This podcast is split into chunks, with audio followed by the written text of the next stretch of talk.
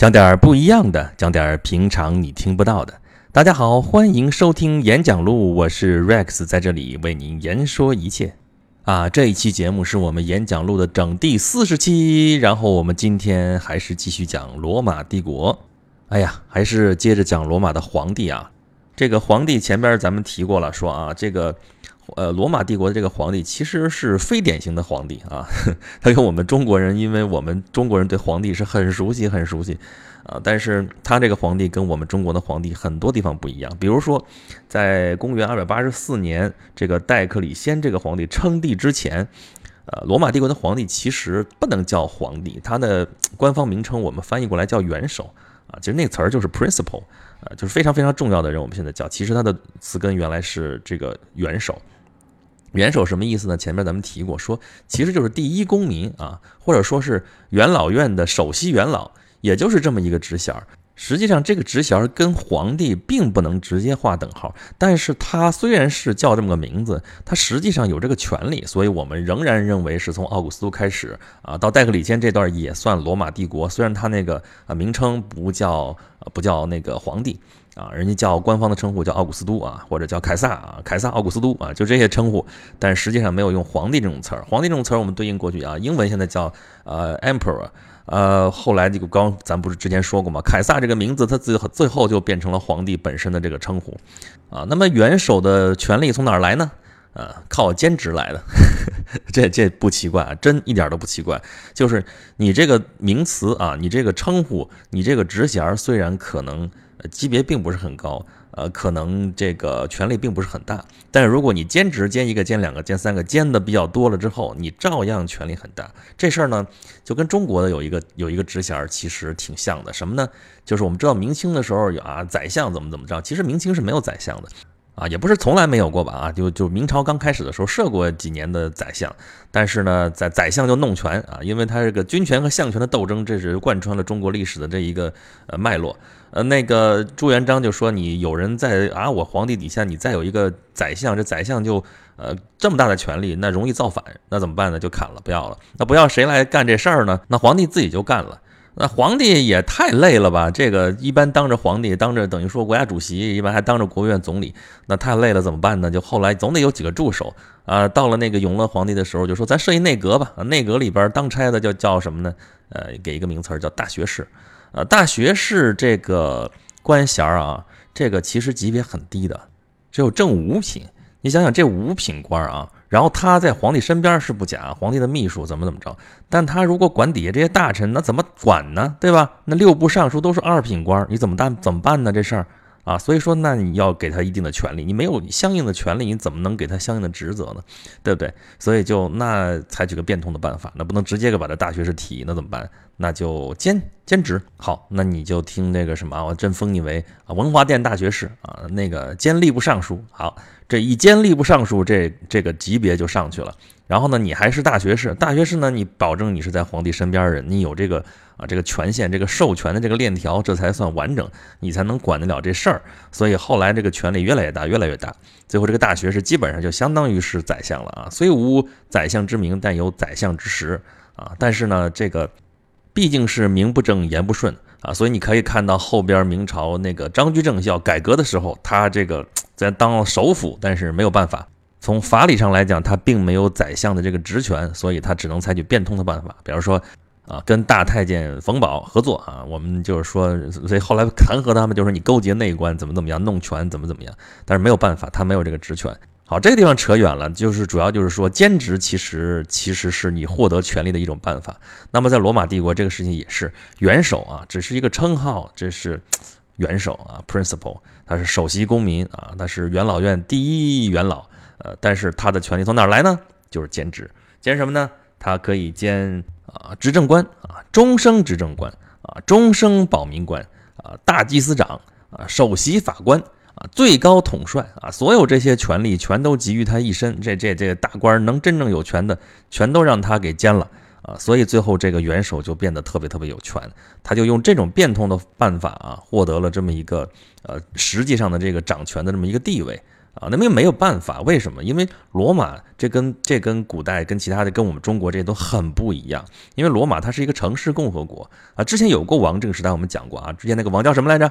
啊，叫 Rex 啊，英文发音叫 Rex 啊。但是这个王政时代后来就被这些公民就给推翻了啊，所以说很长一段时间，罗马就是有这个共和国的这个传统，一直到延续到了帝国时代啊。这个奥古斯都当时号称要恢复这个共和国的这个传统，因为这个共和制的这个传统基本上已经被他的养父呃凯撒为代表的，还有之前那些将军们都已经搅和的已经差不多了。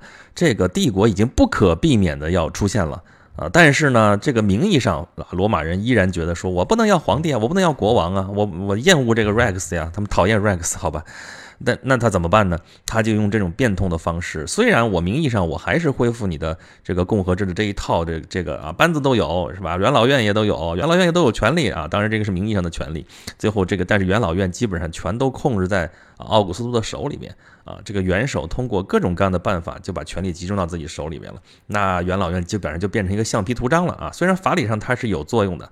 啊，就是说你，呃，如果换皇帝了，比如说元老院不承认，那这个皇帝就没有法理上的一个正统性，但是也就这点权利了，啊，其实也没什么，就是个象征意义了，啊，但这个象征意义也很重要啊。从法理上来说，皇帝不像东方那些皇帝啊，君权神授啊，我们中国的皇帝叫天子，但是在罗马这儿不一样，他的权利来自于哪儿？来自于元老院和罗马人民，啊，这个罗马人民就是罗马有公民权的这帮人啊，有罗马的公民权的这些人。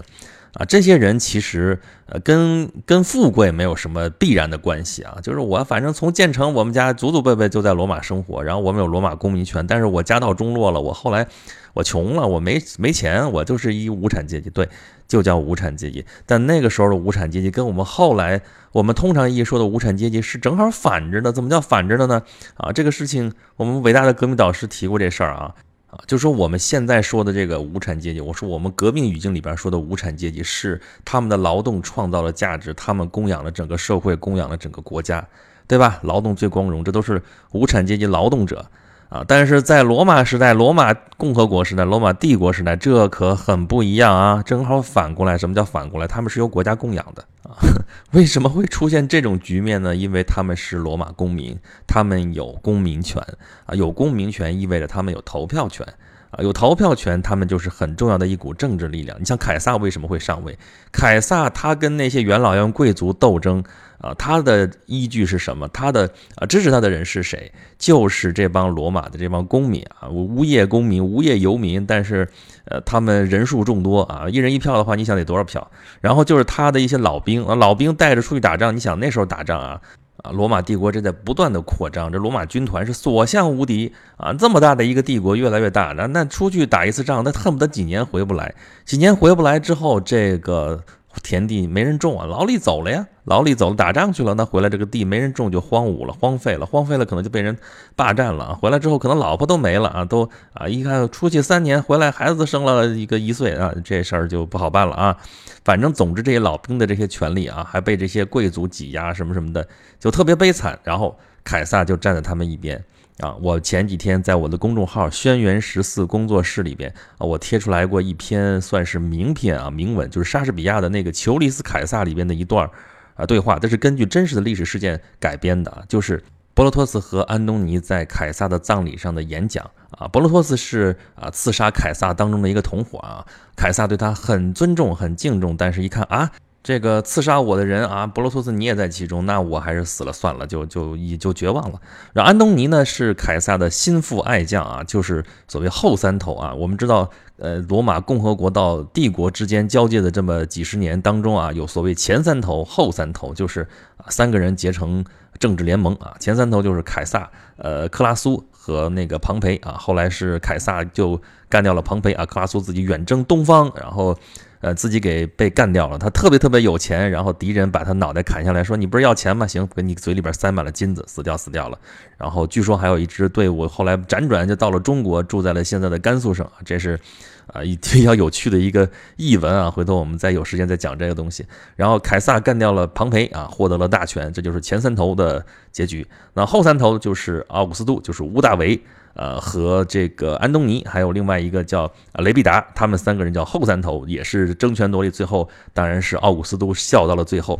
啊，跟安东尼、跟凯撒扯在一块儿的那一个很著名的人物，就是埃及艳后 Cleopatra 啊，克里奥佩特拉啊。这、这、这、这、这，行行行，扯太远了，这事儿太多了。反正就是说，安东尼，你想他是凯撒的爱将，凯撒被刺杀了，所以这个形势非常的危急。然后呢，他居然获得了一次在。啊，罗马公民之前演讲的一次机会，然后波罗托斯已经说得很清楚了，说我爱凯撒，我没有出于任何私怨去刺杀凯撒，我爱凯撒，但是我更爱罗马，所以他不得不把凯撒给刺死。啊，这个时候形势啊，大家都觉得可以接受啊，你那个是你要独裁，你要那个呃，你要破坏共和制，那你凯撒，甭管你是谁，你该死就死了。但是安东尼这时候就充分的体现出来他的一个。呃，演讲的一个天赋，他不停的说自己说那个博罗托斯他们这些人是正人君子。啊，我并不会，并不是在这儿要为凯撒报仇啊，怎么怎么样，绝对是要啊，一方面是尊重那些人，一方面又说啊凯撒，但是他隶属啊凯撒都做了些什么，做了些什么，其实是在不断的煽动这些啊罗马的这些市民，到最后他都一个劲儿说啊，你们不要对那个波罗托斯他们人怎么怎么样，他们都是正人君子，结果底下群情激愤，说我们去把那个波罗托斯揪出来，我们去给他。把他烧死啊！然后那个到最后的导火索，到最后的那个最高潮的部分是怎么着呢？是安东尼在呃宣布凯撒的遗嘱啊。凯撒前边在一直说凯撒有一个遗嘱，但是前边说等会儿啊，我最后再说，我最后再说啊。果然到最后说的时候说什么？凯撒的遗嘱里边是把他啊临台伯河的那些什么园子全部给啊罗马的公民做公园，然后要给每一个公民多少多少钱。哇，那就是说，这凯撒对是真的是爱民都不是孺子了，这都那那相应之下，那博罗托斯那帮人把凯撒刺死，把这么好的人刺死，他们是帮什么人？就啊，一帮人就把他们人给给赶走了，赶出了罗马城。所以你可以看到啊，就是罗马的公民对于这个罗马的这个政治形势能起到多大的一个作用。所以你说这些元首，他当上元首之后，能不去维护他们吗？能不去讨好他们吗？啊，那怎么讨好他们呢？那就是要铁了心的、死心塌地的当冤大头，冤大头就掏钱嘛。啊，按说元首当冤大头也没什么奇怪的啊，元首元冤元元元差不多啊。首是什么？首不就是头嘛，对吧？所以你就是冤大头啊。那怎么讨好他们呢？啊，那头一个就是搞演出，呵 呵就是搞文艺演出，真的是真的是搞文艺演出，就他在他们的传统里面啊，怎么让市民安稳，怎么让市民去那个安心工作也好，安心生活也好，怎么讲，就是不停的要搞文艺演出。那搞文艺演出就是要花钱的，而这个钱还要元首自己掏腰包，就真的是花他自己的钱，不是国库的钱啊。啊，这个我特别爱玩的一个游戏啊，我其实不是特别喜欢打什么电子游戏啊，什么这个东西的。但是有一款游戏我特别喜欢，叫 Civilizations，叫什么叫文明啊？文明里边有一个设定，就是你这个城市建立起来之后啊，你经常打仗，经常那个粮食也不够，然后里边可能市民就会有。愤怒情绪，然后就会出现几个红脸啊！一旦有红脸的这个市民多了之后，这个城市就不工作了，就罢工了。就你想生产什么单位出来要去打仗干嘛，根本就不行。那怎么办？其中一个办法就是建剧院，建剧院。建了剧院之后，这红脸立马就少了。所以说，这就是在他们的文明当中，西方的文明当中啊，从罗马这边的渊源，从希腊这边的渊源当中，就是其中这一条，就是要给市民去。啊，做文艺表演，我们看到那个罗马的其中一个很重要的建筑是什么呢？啊，大斗兽场。我说的是轻巧啊，大斗兽场。其实我们都知道里面是干嘛的，就真人在那打斗，决斗士，而且是生死之战哦。所以我们知道斯巴达克斯本身就是决斗士啊。当然，如果按照那个时间来划分的话，他其实不是罗马帝国时代的人啊，他活跃的那个时候还是罗马共和国时代，共和国末期。啊，但是他就是决斗士，这个传统在罗马是一直存在，而市民就是喜欢看这个东西，看那个啊血腥的那种场面啊，中间那个纷飞的肢体残肢啊，怎么怎么样？哦，好吧，他们就喜欢这个。那你作为元首就得掏钱，就是办决斗，就是给决斗士学校跟他们给他们钱，然后让他们来参与决斗。这就是他们的娱乐，市民的娱乐，还有戏剧啊。我们知道古希腊、古罗马的戏剧都很有名啊。古罗马照样有很多很有名的一些戏剧家，就是搞文艺演出，这就是第一条，然后能够稳定市民情绪、讨好他们的第一条。那还有什么办法呢？发钱，真的直接发钱，这事儿就是早有先例。而且你看啊，奥古斯都那时候就曾经给公民发呃，发好多发银币啊，咱就不说多少钱了，因为反正那个货币换算比较费劲啊。啊，奥古斯都临死的时候，给罗马公民就跟那个凯撒一样，留下了总计是啊四千万塞斯崔斯的钱。四千万大概多少钱？有几个亿吧？和现在人民币合几个亿，几差不多就那么多钱，十几亿吧。啊，就真的是每个人发到人头上去了。啊，那其他的这些皇帝呢，也是一样啊。啊，你看这这个这个。比如说提比略啊，什么威斯帕乡啊，像这些，还有什么尼禄，甚至尼禄这我们都知道的暴君啊，这个他照样是给人民要给他们捐赠啊，每天不光是给钱了啊，给鸟、食品、啊粮票、呃那衣服、啊金子、银子、宝石、珠宝这些东西，还奴隶，还有什么什么牲畜啊，这东西都给老百姓发啊，这东西这都是不叫事儿了，都啊，对吧？给现金还除了给现金，给什么？给粮食。给粮食，因为粮食啊，这个这个罗马这个城市就完全就是一个吸血鬼城市了，就后面，它就是一个寄生虫生活的城市。啊，用现在的词儿来说，就是它产业空心化非常严重。它本身罗马城市里边已经没有什么实业了，就呃一艘一艘的船从殖民地开过来，就是比如说从埃及运了粮食过来啊，满满的船，那压那个船都特别特别低，运到罗马，运到罗马之后，从罗马再回去的时候，就船都是空的，没有什么可以，就是没有什么相互的这种贸易了。就完全是吸血，从各个行省这边吸血，然后这粮食运来之后干嘛呢？有其中一部分就被皇帝直接分给了这些市民，这些无所事事啊，没有正经营生的这帮无产阶级，就就那个时代的无产阶级啊啊，那还给啥呢？啊，那直接给钱是一方面了，还给贷款啊，就是说那老百姓没钱的时候，你不能老等着发，对吧？那哪够用啊，对吧？要得贷款，贷款的话就有可能贷高利贷。那元首说行，我这给你们无息贷款，好吧？奥古斯都就干过这事儿啊。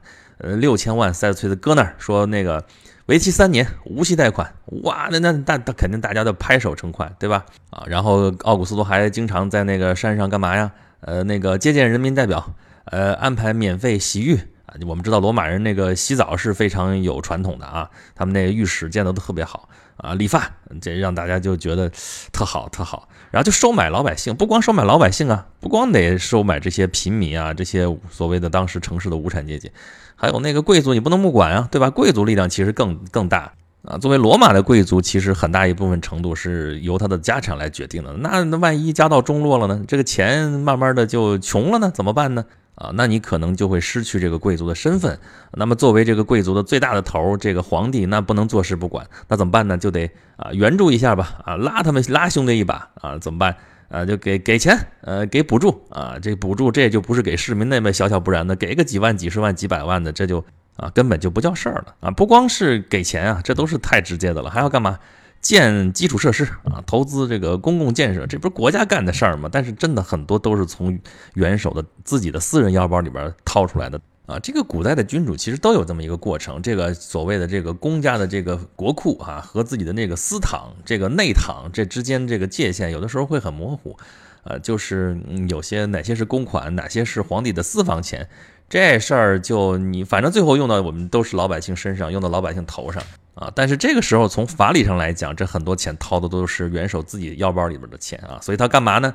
啊，基础设施啊，建建那刚才说建剧院了啊，修路啊，架桥啊，盖房子，造神庙，尤其是那个罗马那么多神，对吧？你十二主神，一人修一个，也就十二座庙就出来了。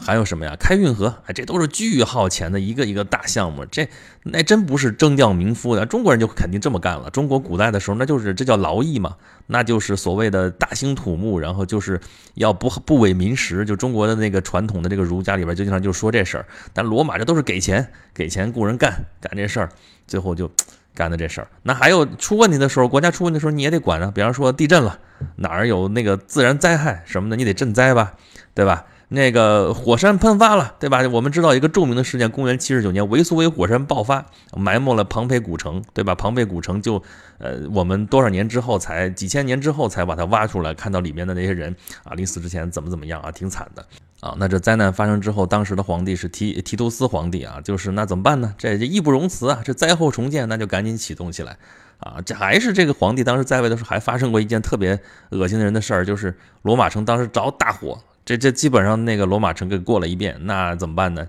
当时这个元首就非常非常的镇定，就说了一句话，说，全部的损失都是我的啊！这这真的是他掏腰包啊！刚才不是一般的，他把他自己的那个别墅上面那装饰全都给弄下来，就修复那个罗马城里边那些建筑物和神庙去了啊！怎么样？这皇帝可真不是随随便便就当的，这元首真的就是冤大头啊！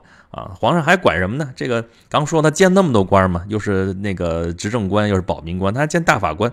大法官的话，那审审讯的时候你就得在场啊。经常这个元首啊，就真的要去执行这些公务啊，呃，要去管那个诉讼。呃，还管什么呢？啊，刚才说那么多文艺演出啊，文艺演出当中的那个秩序啊，要规定的特别特别细啊，限制娱乐啊，开支多少，这个拉拉队怎么怎么样啊，你都不能太有伤风化，怎么怎么着？呃，然后那个还管什么呢？你那个皇帝就因为过去古代的时候，那个最重要的生产资料就是。人人口本身，那如果你说你是贵族，你不生孩子，那哪不那哪成？那肯定不成。那皇帝就得管你。你说你要不生的话，我就给你有那个政策惩罚你，怎么怎么着啊？当然关怀一下，你得怎么怎么，这他都得管。那计划生育的时候他也要管。啊，还要干嘛呢？尼禄干过这么一个事儿，就是说，啊，你那个卖的那个吃的啊，你必须都得在饭店里边，你不能拿出来展示。展示，因为啊，不像现在，你可以做一模型啊。你说一碗拉面搁那儿，哎，挺像一碗拉面，哎，那端起来没法吃啊。但是那假的，但是那时候你要是给人摆出来，你要是展示的话，你就得是真的那个食物啊，吃的那东西放在外面。那那南欧那那那那天儿啊，没一会儿就就烂了臭了，怎么怎么着？你就在传播瘟疫，怎么怎么着？不行，你放到里边去，除了那个那个豆豆制品，还有除了蔬菜，其他都不要在外面摆。皇帝这事儿都要管啊，这管的实在是太宽了，太多了，这真是不好干。哎，你说这就这冤大头，操那么多心，费那么大劲当上，你说有啥意思呢？啊，当皇帝到底爽不爽啊？啊，这下期咱们接着再讲讲这皇帝当上之后到底有什么可爽的。啊，其实我不是特别爱讲皇帝啊，什么什么这些事情啊，因为皇帝虽然是大家喜闻乐见啊，都爱听皇帝的故事，但是其实皇帝的故事大家听的机会还是比较多的啊。由于我们那个古代社会，尤其是啊过去的年代里边哈。啊君主制的时代比较长啊，所以一说到什么事情的时候，都会说啊，当时在位的君主是谁谁谁，等于说这个君主啊，他就是他自带光环啊，就他的把大家所有的目光全都吸引过去了。但实际上我们知道，啊，人类并不是只有皇帝啊，那个时代也不会只有皇帝，而且皇帝就那一个人或者几个人。呃，广大的劳动人民啊，我们说啊，还有人民群众啊，什么什么的，那日子到底过得怎么样？我们容易被我们忽略过去了。呃，其实里边这里边有意思的事情非常非常多，呃，但是因为皇帝还是大家刚说喜闻乐见嘛，哈，大家还是爱听皇帝的故事。